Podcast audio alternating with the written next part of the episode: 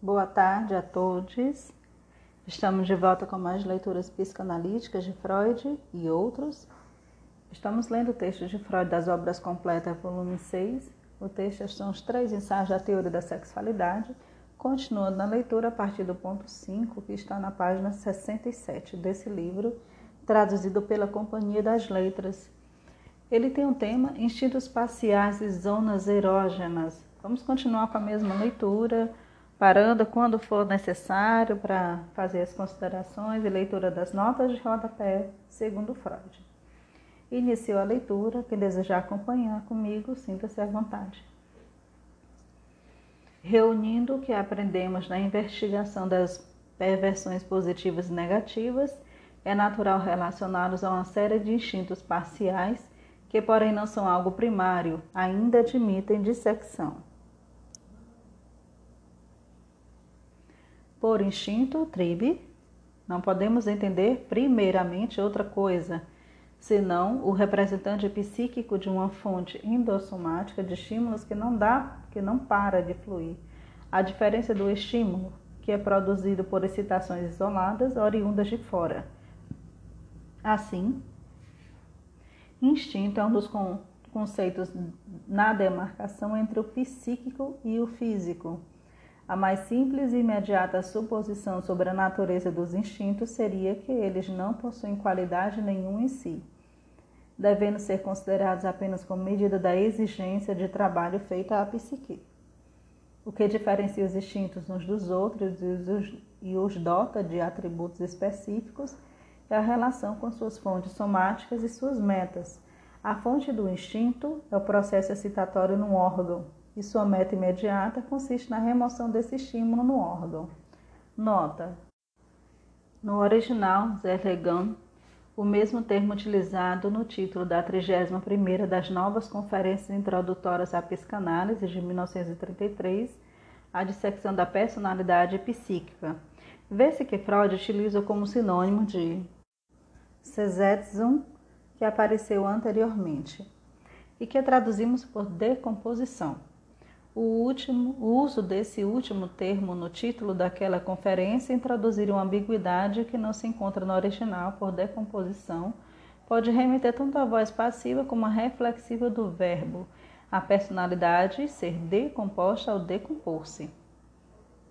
As versões estrangeiras consultadas empregam para traduzir se ligam aqui. Análises, decomposição scomposione podem ser decompostos, são suscetíveis a análises posteriores. O restante desse parágrafo foi redigido em 1915, quando Freud publicou o ensaio Os Instintos e Seus Destinos, no qual desenvolve esse tema. Antes, nas edições de 1905 e 1910, o parágrafo continuava assim: ao lado de um instinto não sexual em si, Oriundo de fontes de impulsos motores, podemos diferenciar neles, nos instintos parciais, uma contribuição de um órgão que recebe estímulos, pele, mucosa e órgãos de sentidos. Esse deve ser aqui designado como zona erógena, como órgão cuja excitação dá ao instinto o caráter sexual. Nota 2. Nota acrescentada em 1924. A teoria dos instintos é a parte mais significativa mas também a mais incompleta da teoria psicanalítica. Em trabalhos posteriores, além do princípio de prazer, em 1920, o eu e o id em 23, fiz mais contribuições à teoria dos instintos. Voltando ao parágrafo.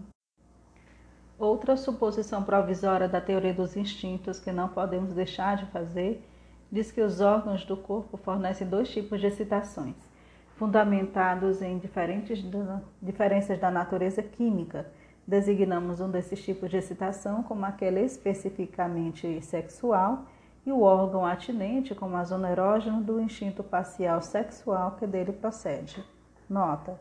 Nota acrescentada em 1915. Não é fácil justificar que essas suposições, extraídas do estudo de certa classe de enfermidades neuróticas, por outro lado, é impossível dizer algo convincente sobre os instintos sem recorrer a esses pressupostos. Voltando ao parágrafo. Nas perversões que conferem significação sexual ao interior da boca e ao orifício anal, o papel da zona erógena é evidente. Ela se comporta em todo sentido como uma porção do aparelho sexual. Na histeria, esses locais do corpo e das mucosas que deles partem se tornam de maneira bem semelhante a séries de várias, de novas sensações e mudanças de nervação, de processos que podem ser comparados à ereção, tal como genitais propriamente ditos, sob efeito das excitações dos processos sexuais normais. Nota: as palavras entre os travessões foram acrescentadas em 1920. Volta no parágrafo. Entre as psiconeuroses, a significação das zonas erógenas como aparelhos subordinados e sucedâneos dos genitais aparece mais claramente na histeria, mas não se pretende afirmar com isso que ela seja menor que as outras doenças. É apenas a mais reconhecível, pois nestas, destas, neurose obsessiva e paranoia, a formação de sintomas acontece em regiões do aparelho psíquico mais distantes dos centros que governam o corpo. Na neurose obsessiva é mais patente a significação dos impulsos que criam novas metas sexuais e parece independente das zonas erógenas. Entretanto, no prazer em olhar e no exibicionismo, o olho corresponde a uma zona erógena. No componente de dor e crueldade do instinto sexual, é a pele que assume esse papel. A pele que em certos locais do corpo se diferenciou em órgãos dos sentidos ou se transformou em mucosa, ou seja, em zona erógena por excelência. Nota: Aqui devemos lembrar da colocação de Moore, que decompõe o instinto sexual em instinto de contrentação e de detumescência. Concreta ação significa necessidade de contato com a pele. Albert Moore em Berlim de 1898, descreve o primeiro impulso de entrar em contato com a outra pessoa. O termo vem do latim concretatio, contato ou toque, e o segundo, como impulso de aliviar espasmodicamente a tensão dos órgãos sexuais, do latim detumesco, ou desinchar. Nas edições de 1905 e 1910, essa nota prosseguia com essa frase e depois omitida. Stromayer inferiu corretamente de um caso por ele observado que as, as autorrepressões obsessivas têm origem em impulsos sádicos reprimidos. Voltando ao parágrafo, ponto 6, explicação da aparente predominância da sexualidade perversa nas psiconeuroses. Com a discussão precedente, a sexualidade dos psiconeuróticos talvez tenha sido posta sob uma luz falsa. Pode parecer que, devido à sua constituição, os psiconeuróticos se aproximam bastante dos perversos no comportamento sexual, afastando-se dos normais na mesma proporção. É bem possível que a predisposição constitucional desses doentes inclua, além de um grau excessivo de repressão sexual e uma grande intensidade do instinto sexual, uma inusual tendência à perversão do sentido mais amplo, mas a investigação de casos mais leves mostra que essa última suposição não é indispensável. O que, ao menos na apreciação dos efeitos patológicos, é preciso descontar a influência de um fator. Na maioria dos psiconeuróticos, a enfermidade surge apenas depois da puberdade, sob as exigências da vida sexual normal. É principalmente contra essa que se dirige a repressão. Ou as enfermidades sobrevêm depois, quando é frustrada a satisfação da libido por via normal. Nos dois casos, a libido procede como uma corrente que tem o leito principal obstruído. Ela preenche as vias colaterais que talvez tenham ficado vazias até então. Assim também, a tendência à perversão dos psiconeuróticos, aparentemente tão grande, embora negativa, pode ser determinada colateralmente, tem de ser levada colateralmente de toda forma. O fato é que devemos juntar a repressão sexual como fator interno aqueles externos como restrição da liberdade, inacessibilidade do objeto sexual normal, perigos do ato sexual normal e etc., que geram perversões em indivíduos que não fosse isso, talvez permanecessem normais. Diferentes casos de neurose podem se comportar diversamente nesse aspecto. Em determinado caso, o fator mais decisivo pode ser a força inata da tendência à perversão em outro, o aumento colateral dela, afastando-se a libido da meta sexual normal e do objeto sexual normal. Seria errado construir um antagonismo onde há uma relação de cooperação. A neurose sempre produz os maiores efeitos quando a constituição e as vivências atuam conjuntamente na mesma direção. Uma constituição acentuada talvez dispense o suporte das experiências de vida. Um abalo profundo na vida talvez produza neurose mesmo numa constituição mediana. Essas considerações valem igualmente para a importância etiológica do elemento inato e da vivência casual em outros campos. Dando-se preferência à hipótese de que uma tendência às perversões particularmente desenvolvida é uma das características da constituição psicológica neurótica, da constituição psicologia neurótica. Abre-se a perspectiva de podermos diferenciar múltiplas constituições assim, conforme a preponderância inata dessa ou daquela zona erógena, desse ou daquele instinto parcial. Quanto a saber se a disposição perversa guarda a relação sexual com a escolha na forma de doença, isso, como tantas outras coisas nesse campo, ainda não foi investigado. Tópico 7. Indicação do infantilismo da sexualidade. Ao demonstrar que os, que os impulsos perversos são formadores de sintomas das psiconeuroses, aumentamos extraordinariamente o número de pessoas que podem ser incluídas entre os perversos. Deve-se levar em conta não apenas que os neuróticos em si representam a categoria humana numerosa, mas também que as neuroses, em todas suas manifestações, formam séries contínuas que atenuam até chegar à saúde.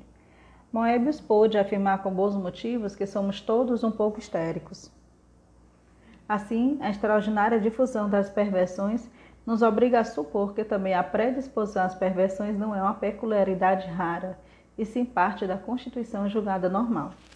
É alvo de controvérsia, como vimos, que as perversões estejam relacionadas a condições inatas ou que surjam de vivências casuais, como Binet afirmou ser o caso do feticismo. A conclusão que agora se apresenta para nós é que, de fato, há algo congênito na base das perversões, mas algo que todos os seres humanos têm em comum, e que, como predisposição, pode oscilar na intensidade e ser enfatizado pelas influências da vida.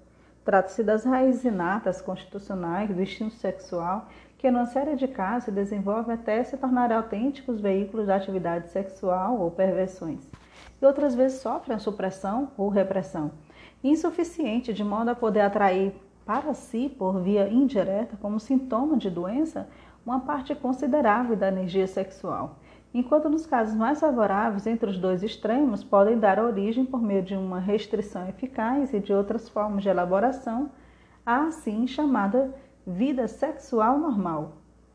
Mas também diremos que essa constituição suposta, que apresenta os germes de todas as perversões, poderá ser evidenciada apenas nas crianças, embora nelas os instintos todos apareçam apenas em intensidades modestas. Vislumbramos assim a fórmula de que os neuróticos mantêm o estado infantil de sua sexualidade ou são remetidos de volta a ele, e desse modo nosso interesse voltará para a vida sexual das crianças e acompanharemos o jogo das influências que governam a evolução da sexualidade infantil até o seu desenlace em perversões, neurose ou vida sexual normal. Ponto 2. A sexualidade infantil. Subtópico negligência do fator infantil. Na concepção popular do instinto sexual, ele está ausente na infância e desperta somente no período da vida que designamos como puberdade. Isso não é um erro qualquer, mas de grandes consequências, pois principalmente a ele devemos nosso atual desconhecimento das condições fundamentais da vida sexual.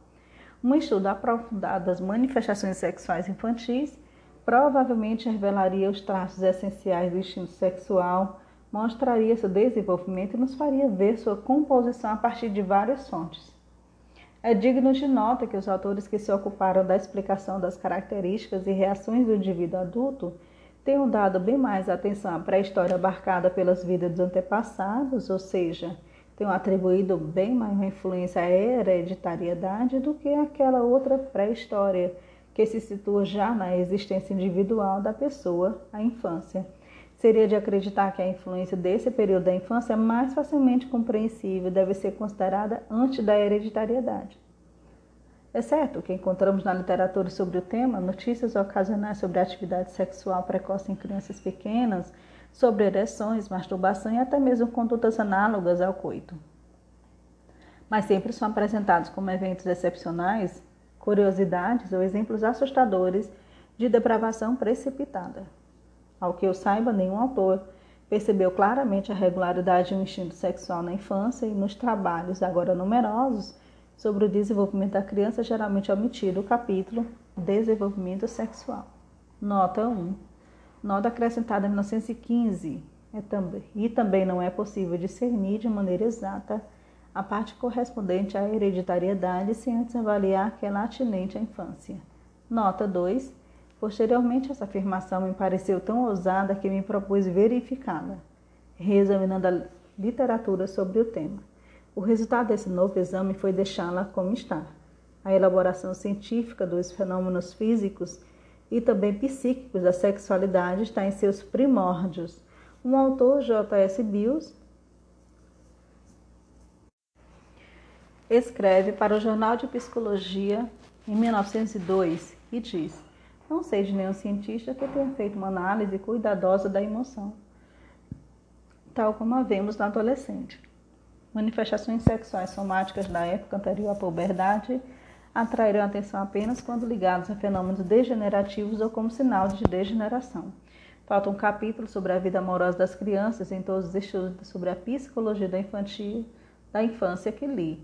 Nas conhecidas obras de Pride, A Alma da Criança, em 1882, Baldwin, Paris, Strampel, Calcross, A Vida Psíquica da Criança, em 1904, T.H. Heller, em Elementos da Pedagogia Terapêutica, 1904, Sully, em 1996 e outros. A melhor ideia sobre o atual estado de coisas desse campo se obtém da revista Deficiências da Criança, publicada em 1896. Entretanto, chega-se à convicção de que a existência do amor na idade infantil não precisa mais ser descoberta. Pérez, em 1886, a defende. Cagros, em Os Jogos dos Seres Humanos, em 1899, menciona como algo de conhecimento geral que várias crianças suscetíveis a impulsos sexuais já bastante cedo e sentem uma forte inclinação a tocar as do outro sexo. O caso mais precoce de aparecimento de impulsos amorosos sexuais, o sexus love, na série de observações de Bill em 1902, era uma criança de 3 anos e meio. Voltando ao parágrafo. Subtópico: amnésia infantil.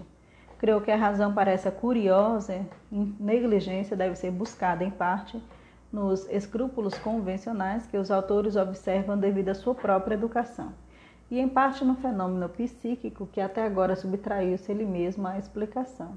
Refiro-me à peculiar amnésia que esconde a maioria das pessoas, não a todas. Os primeiros anos da infância até os 6 ou 8 anos de idade.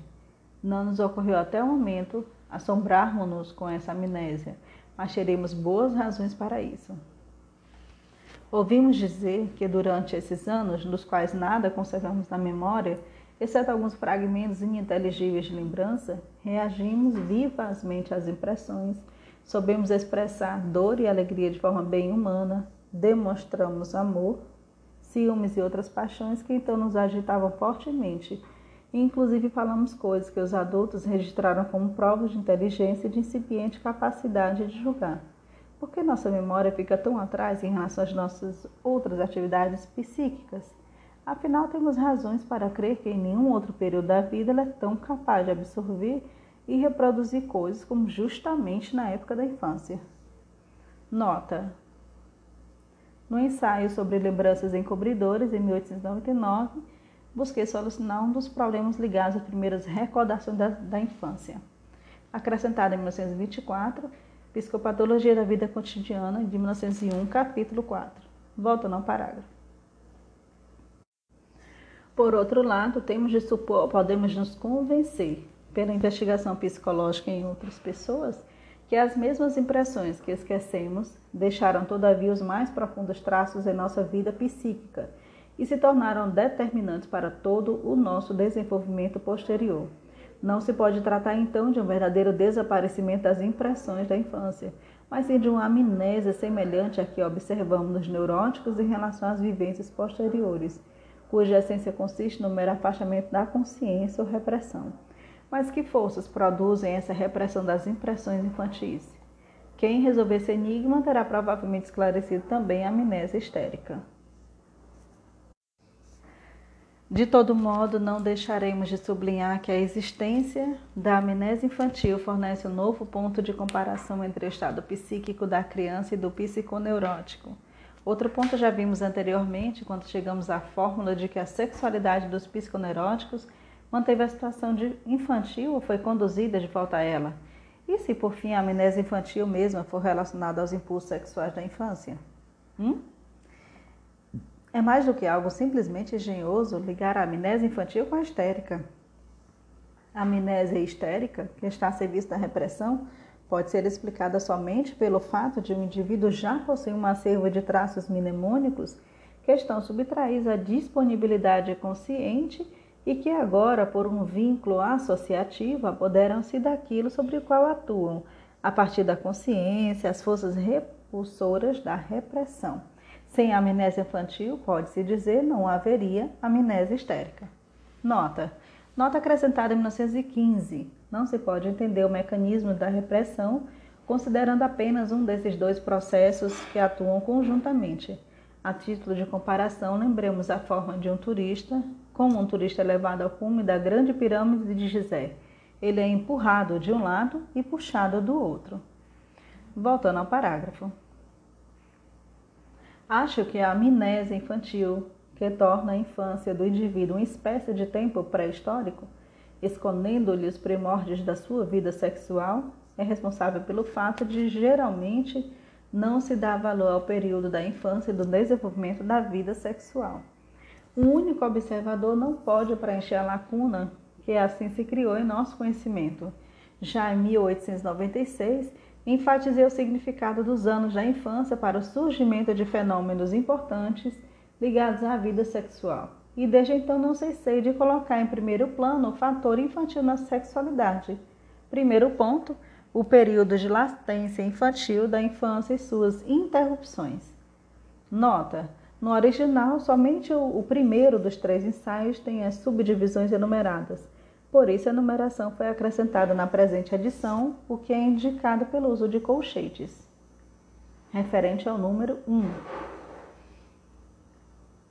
Os relatos bastante frequentes de impulsos sexuais, supostamente irregulares e excepcionais da infância, assim como o descobrimento das lembranças infantis, até então inconscientes nos neuróticos, permite esboçar o seguinte quadro no comportamento sexual nessa época. Nota: essa última fonte de material pode ser usada em virtude da justificada expectativa de que os anos de infância dos futuros neuróticos não devem diferir essencialmente nesse ponto daqueles no futuro indivíduos sadios, exceto no tocante à intensidade e nitidez. As palavras após o travessão foram acrescentadas em 1915. Voltando ao parágrafo. Parece fora de dúvida que o recém-nascido traz consigo germes de impulsos sexuais, que continuam a se desenvolver por algum tempo, mas depois sucumbem a uma progressiva supressão que pode ser ela mesma interrompida por verdadeiros acessos de desenvolvimento sexual e também detida por peculiaridades individuais. Nada de certo é sabido sobre a regularidade e a periodicidade de, desse curso de desenvolvimento oscilante. Parece, no entanto, que geralmente a vida sexual das crianças se manifesta de forma observável por volta dos 3 ou 4 anos.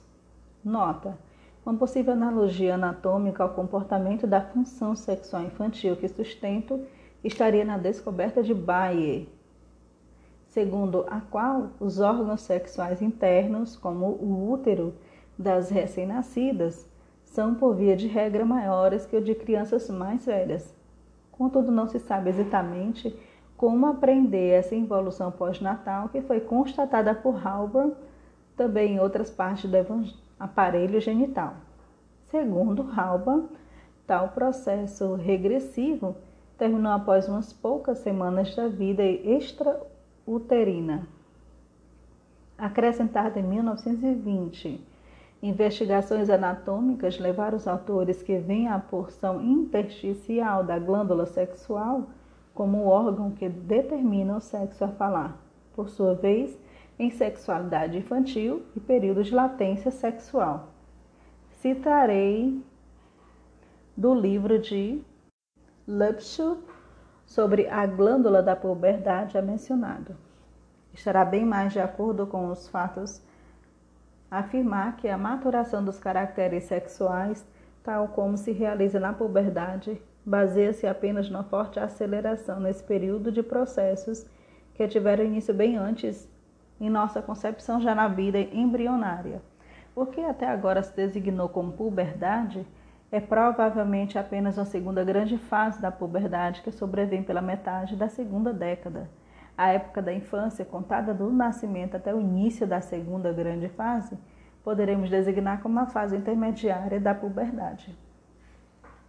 Essa conformidade entre as constatações anatômicas e a observação psicológica sublinhada no Resenha de Firenze, na Revista de Psicanálise em 1920, é prejudicada pela afirmação de que o primeiro pico do desenvolvimento do órgão sexual acontece no remoto período embrionário, enquanto o florescimento infantil da vida sexual deve se situar aos 3 ou 4 anos de idade.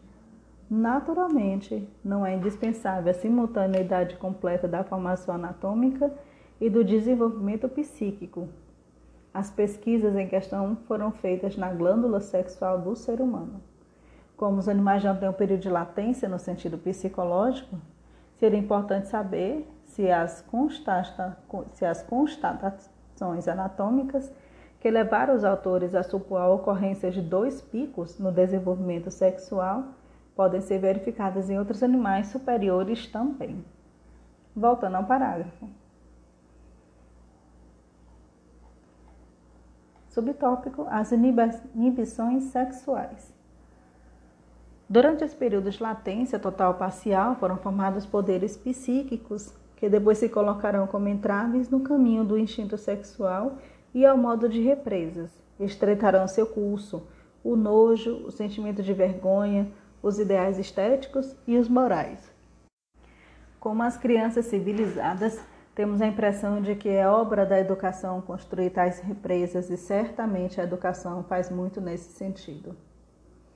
Na realidade, porém, esse desenvolvimento é organicamente condicionado, fixado hereditariamente e pode se reproduzir às vezes sem qualquer auxílio da educação.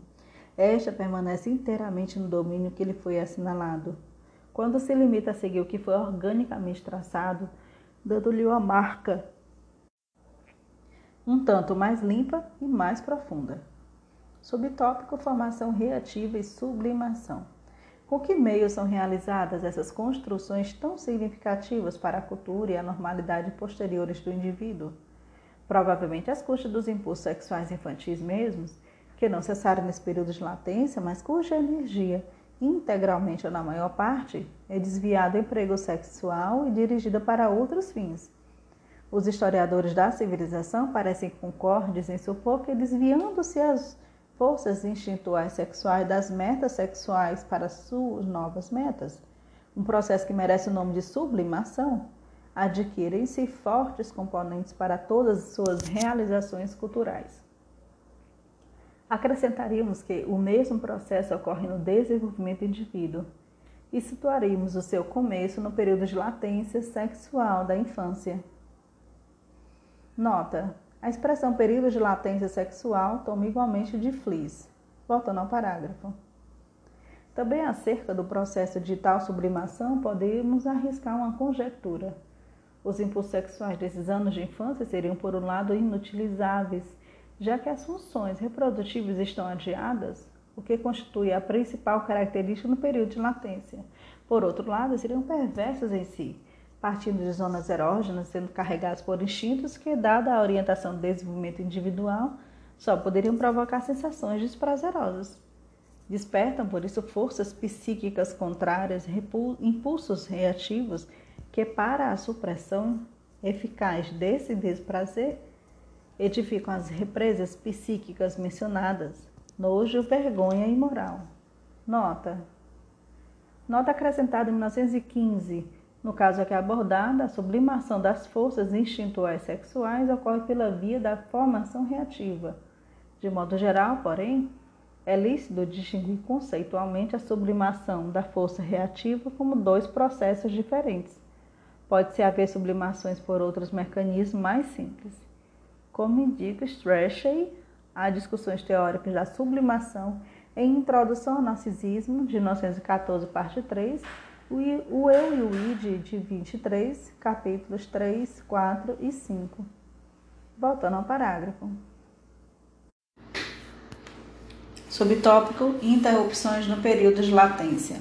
Se nos iludir quanto à natureza hipotética e insuficiente clareza da nossa compreensão dos processos do período infantil de latência ou adiamento, vamos retornar à realidade efetiva, assinalando que tal emprego da sexualidade infantil representa o ideal de educação que muitas vezes se afasta do desenvolvimento do indivíduo em algum ponto, frequentemente em grau considerável.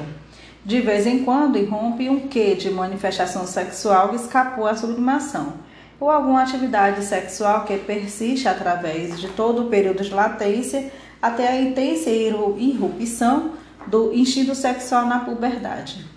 Os educadores se comportam quando prestam alguma atenção à sexualidade infantil, exatamente como se partilhassem nossos pontos de vista sobre a formação das forças defensivas morais à custa da sexualidade, e como se soubessem que a atividade sexual torna a criança ineducável, pois perseguem todas as manifestações sexuais da criança como vícios, sem que possam fazer muito contra elas.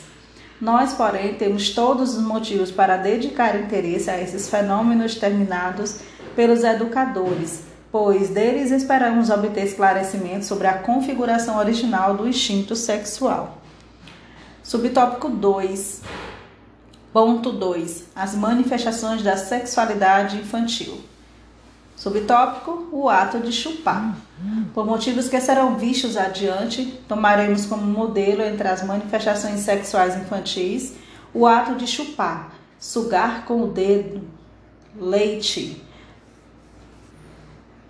sugar com deleite, ao qual o pediatra Hugo Lindner dedicou um estudo excelente em Anuário de Pediatria de 1879. O ato de chupar ou sugar, que aparece lá no lactente, pode prosseguir até o final do desenvolvimento ou se conservar por toda a vida, consiste na sucção repetida de maneira rítmica, rítmica com a boca ou os lábios, sem a finalidade da alimentação.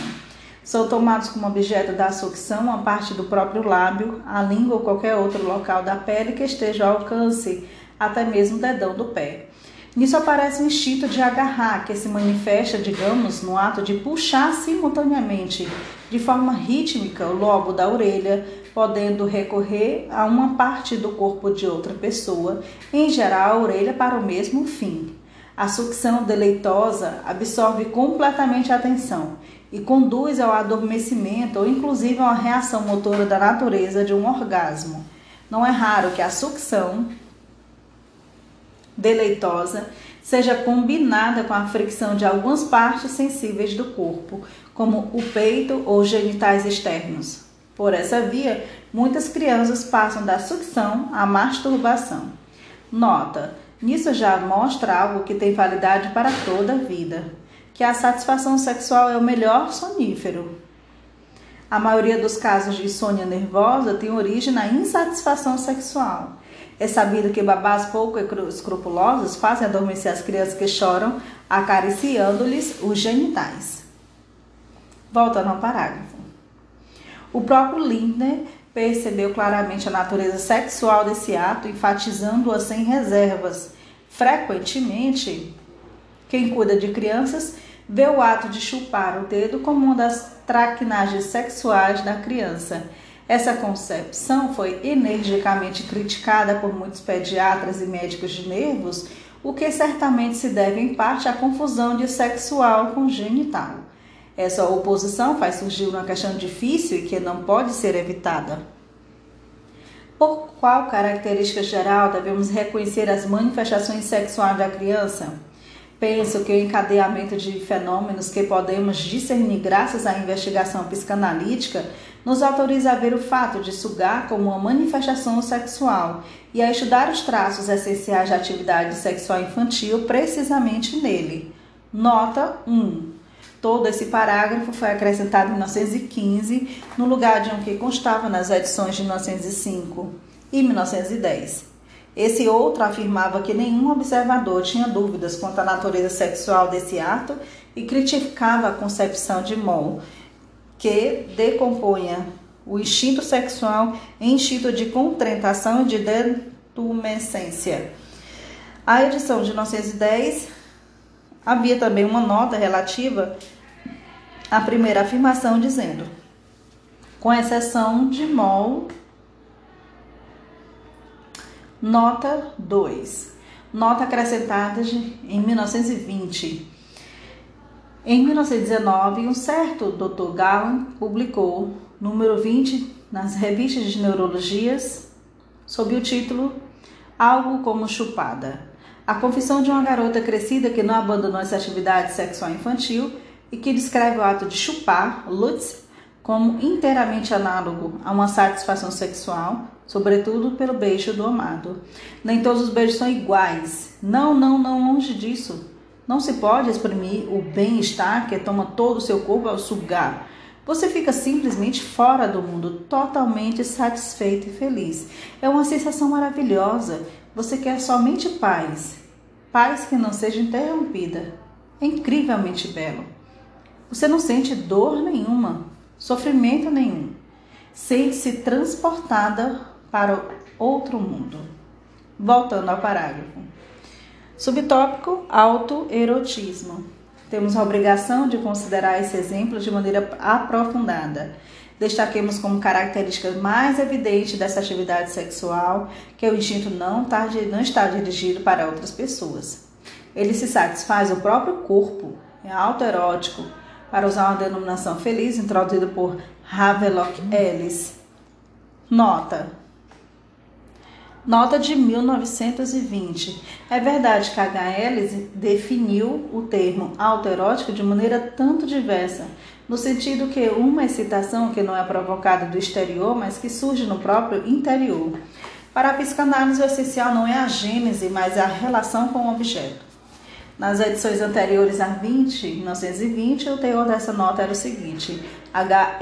Estraga o sentido do termo por ele inventado, ao contar entre os fenômenos do autoerotismo, toda estaria a masturbação em todo o seu alcance. Voltando ao parágrafo. É claro, além disso, que o ato de, da criança que chupa é determinado pela busca de um prazer já vivido e agora lembrado. Ele acha então a satisfação no caso mais simples, sugando ritmicamente uma parte da pele ou mucosa. Também é fácil imaginar em que ocasiões a criança teve as primeiras experiências desse prazer que agora se empenha em renovar. A primeira e mais vital atividade da criança, mamar no peito da mãe ou dos seus substitutos, já deve tê-la familiarizado com esse prazer. Diríamos que os lábios da criança se comportaram como uma zona erógena e o estímulo gerado pelo afluxo de leite quente foi provavelmente a causa da sensação de prazer. No começo, a satisfação da zona erógena estava provavelmente ligada à satisfação da necessidade de alimento. A atividade sexual se apoia primeiro numa das funções que servem à conservação de vida e somente depois se torna independente dela. Quem viu uma criança largar insatisfeito o peito da mãe e adormecer, com faces rosadas e com um sorriso feliz, tem que dizer que essa imagem é exemplar para a expressão da satisfação sexual da vida posterior. Então, a necessidade de repetir a satisfação sexual se separa da necessidade de nutrição. Uma necessidade que é inevitável quando os dentes aparecem, a alimentação não é mais exclusivamente sugada, e sim mastigada. A criança não se utiliza mais como um objeto exterior para sugar, mas sim de uma área própria dele, da própria pele, porque isso lhe é mais cômodo, porque assim, independente do mundo externo que ainda não consegue dominar, é porque dessa e porque dessa maneira cria praticamente uma segunda zona erógena, embora de mau valor. A inferioridade dessa segunda área será um dos motivos que a farão depois buscar a parte semelhante, os lábios de uma outra pessoa. Pena que não posso beijar a mim mesma. Podemos imaginá-la dizendo. Nota. No original, Solchen, que significa tanto mamar como sugar ou chupar, o substantivo alemão que corresponde a mamífero é Stauchen, animal que mama. Nota 2. Essa frase foi acrescentada em 1915 e introdução narcisista de 1914. Voltando ao parágrafo. Nem todas as crianças chupam. É de supor que o façam aquelas em que a significação erótica da zona dos lábios é constitucionalmente forte. Sendo ela mantida, mantida, tais crianças se tornarão, quando adultos, finos apreciadores de beijos. Preferirão beijos perversos ou sendo homens, trarão consigo um poderoso motivo para beber e fumar. Sobrevindo a repressão, porém, elas sentirão nojo do alimento e produzirão vômitos histéricos. Graças à dupla destinação da zona labial, a repressão se estenderá ao instinto de nutrição. Muitas de minhas pacientes com distúrbio de alimentação, constrição na garganta e vômitos foram enérgicas chupadoras na infância. Já podemos ver no ato de chupar ou sugar com deleite as três características essenciais de uma manifestação sexual infantil. Esta surge apoiando-se numa das funções vitais do corpo. Ainda não tem objeto sexual, é autoerótica e a sua meta é dominada por uma zona erógena. Antecipemos que essas características valem igualmente para a maioria das outras atividades nos instintos sexuais infantis. Bom, sob é, o ponto 3, a meta sexual da sexualidade infantil.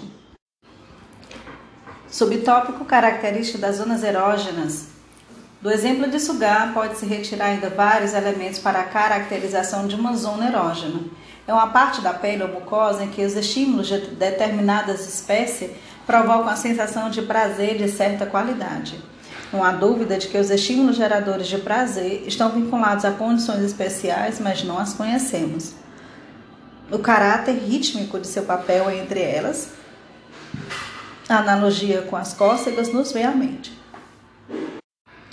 É menos seguro que se possa designar como específica a natureza da sensação de prazer provocada pelo estímulo, sendo que tal especificidade incluiria o fator sexual.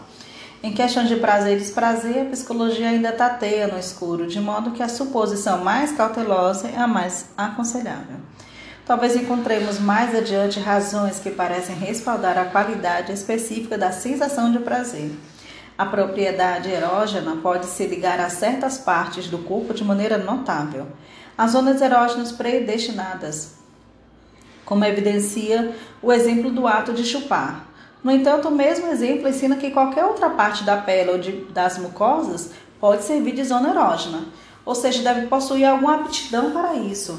Assim, a produção de sensação de prazer depende mais da qualidade do estímulo do que na natureza na parte do corpo. A criança que chupa procura em seu corpo e escolhe um ponto qualquer para sugar com deleite, e este se torna, graças ao hábito, o ponto preferido. Se depara casualmente com um dos locais predestinados, bico do seio ou genitais, é este que tem a preferência. Uma capacidade de deslocamento análogo aparecerá também na sintomatologia da histérica. Nessa neurose, a repressão atinge sobretudo as zonas genitais propriamente e essas conferem sua excitabilidade às outras zonas erógenas, normalmente preteridas na vida adulta, que então se comportam como genitais. Além disso, porém, exatamente como no ato de sugar, qualquer outra região do corpo pode ser, pode ser dotada da mesma excitabilidade genitais e ser levada à condição de zona erógena. Zonas erógenas e esterógenas exibem as mesmas características. Nota. Nota acrescentada em 1915. Reflexões subsequentes e a utilização de outras observações nos levam a atribuir a propriedade da erogeneidade a todas as partes do corpo e todos os órgãos internos.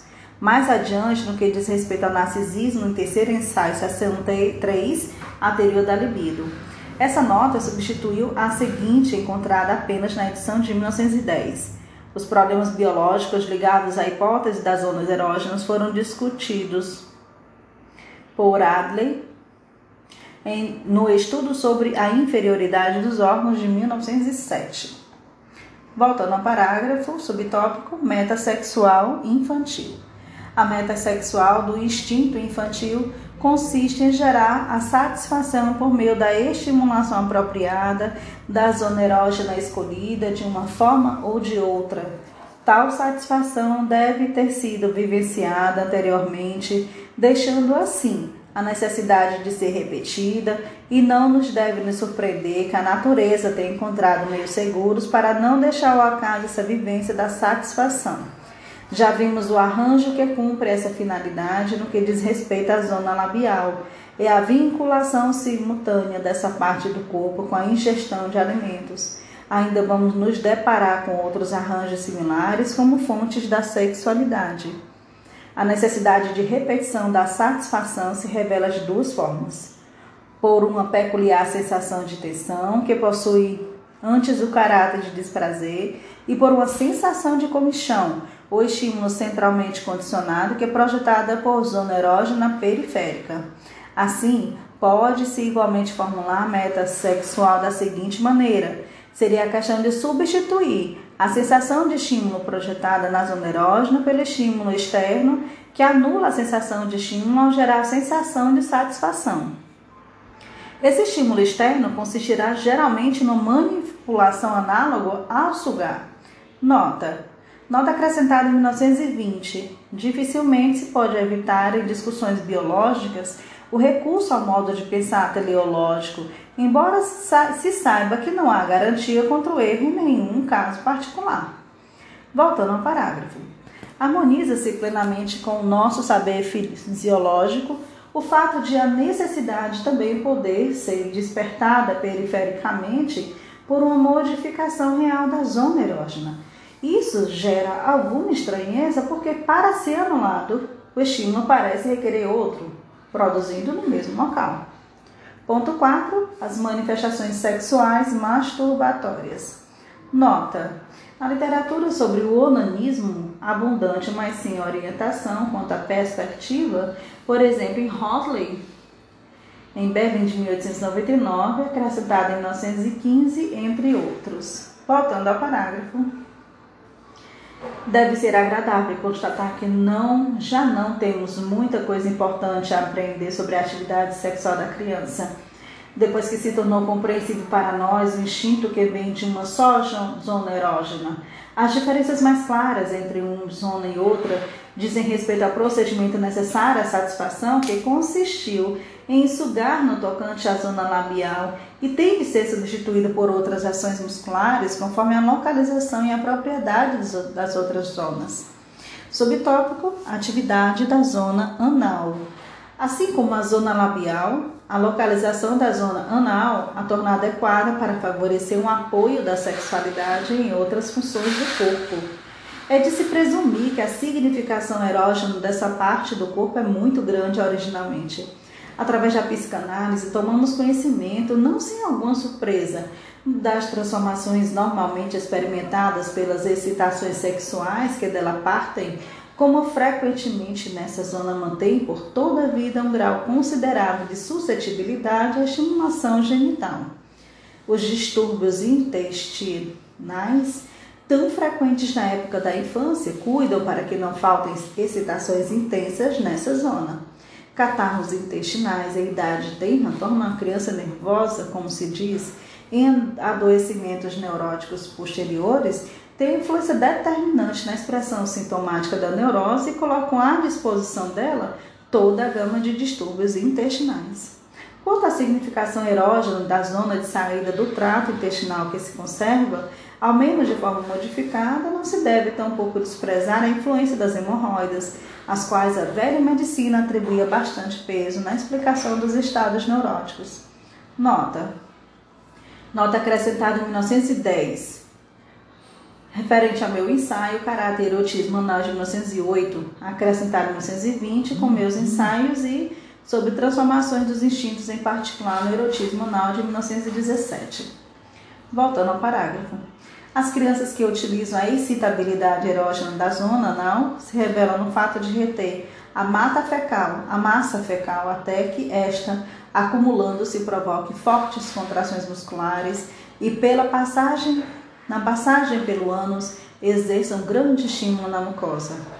Isso deve produzir, juntamente com a sensação de dor, uma sensação de volúpia. Um dos melhores indícios de futura estranheza ou nervosismo ocorre quando o bebê se recusa obstinadamente a evacuar o intestino ao ser posto sobre o vaso, ou seja, no momento desejado pela pessoa que dele cuida, e reserva essa função para quando ele próprio desejar. O que lhe importa naturalmente não é sujar o berço. Ele apenas cuida para que não lhe escape o prazer secundário ligado à defecação. Mais uma vez, os educadores acertam quando chamam de mal criados pequenos que suspendem tais afazeres. O conteúdo intestinal, sendo um corpo que estimula uma área da mucosa sexualmente sensível, age como precursor de um outro órgão que deve entrar em ação somente após a infância. Mas tem outros significados importantes para o bebê. É claramente tratado como uma parte do próprio corpo, constitui o primeiro presente, através da liberação da retenção dele, o pequeno pode se exprimir docilidamente ou, ou desobediência ante as pessoas ao seu redor. A partir do significado de presente, ganha posteriormente o de bebê, que segundo uma das teorias sexuais infantis, em teorias de nascimento adiante, é obtido pela alimentação e nasce pelo intestino. A retenção da massa fecal que inicialmente é intencional, sendo ela usada como estimulação masturbatória, digamos na zona anal, ou empregada na relação com as pessoas que cuidam da criança, é também uma das raízes da, obstipação tão frequente nos neuropatas. Por fim, o pleno significado da zona anal se reflete no fato de encontrarmos poucos neuróticos que não tenham suas práticas escatológicas especiais, suas cerimônias, é, por, etc., por eles cuidadosamente optadas. Nas crianças maiores, não é rara a estimulação propriamente masturbatória da zona do ânus, como auxílio do dedo, provocada por uma coceira determinada centralmente ou mantida perifericamente. Nota. Nota acrescentada em 1920, num trabalho que aprofunda enormemente nossa compreensão do significado do erotismo anal anal como sexual, segundo a Imago, Luzandra Salomé explicou que a história da primeira proibição imposta à criança, a de obter prazer com a atividade anal em seus produtos, é decisiva para todo o seu desenvolvimento. Nessa ocasião, o pequeno começa a vislumbrar o meio ambiente hostil e a seus impulsos instintuais, a diferenciar entre o seu próprio ser e esse outro mundo, e de depois a efetuar a primeira repressão de suas possibilidades de prazer. A coisa anal fica sendo a partir de então o símbolo de tudo a ser rejeitado, afastado da vida. A nítida distinção entre processos anais e genitais, posteriormente requerida, é dificultada pelas estreitas analogias e relações anatômicas e funcionais entre os dois. O aparelho genital permanece vizinho da cloaca, no caso da mulher, é inclusive alugado desta. Voltando ao parágrafo, vamos parar por aqui no subtópico Atividades das zonas genitais. Ele se encontra na página 94 e a gente se encontra no próprio, próximo episódio. Obrigada por continuarem até aqui.